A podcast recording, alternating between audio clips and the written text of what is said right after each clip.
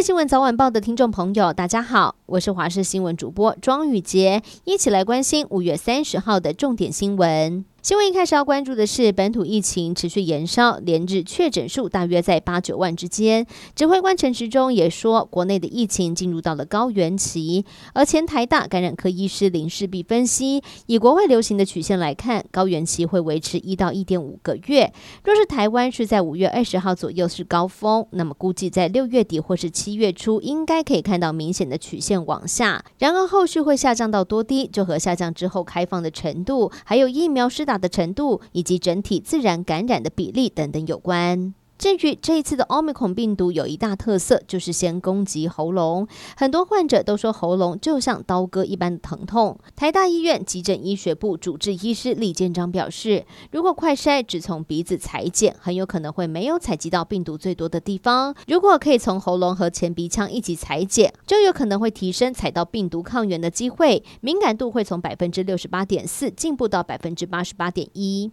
近来疫情升温，网络流传了很多孩子都走了。等等的不实讯息，其中有一个 Twitter 人头账号徐芳丽多次散布谣言。国内侦办假讯息的调查局以及刑事局两大司法警察机关已经展开调查，并且把焦点放在来自于中国等境外势力的溯源厘清。而调查局发现，从去年底开始到今年之间，陆续传出了多则跟疫情相关的不实讯息，最早都是从中国等境外势力所掌控的多个脸书粉专或是 Twitter 账号流出，而幕后的源头。疑似是来自于中国等境外势力等内容农场。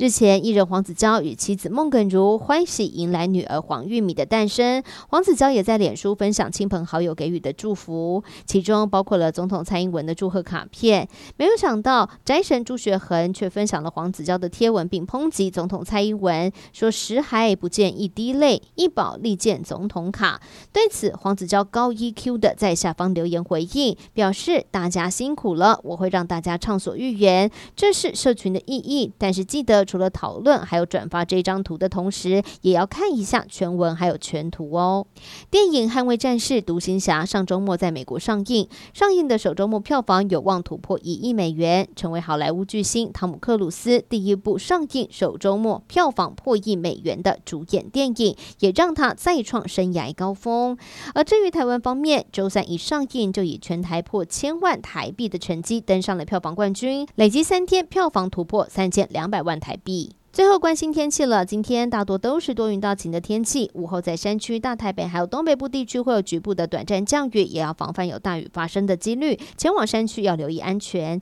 气温上，早晚的低温是二十三到二十六度，白天在高温啊，各地都有来到三十度以上，尤其在中南部地区还有华东纵谷可能会来到三十三到三十五度，会觉得比较闷热。也提醒大家，紫外线指数偏高，外出的时候一定要做好防晒了。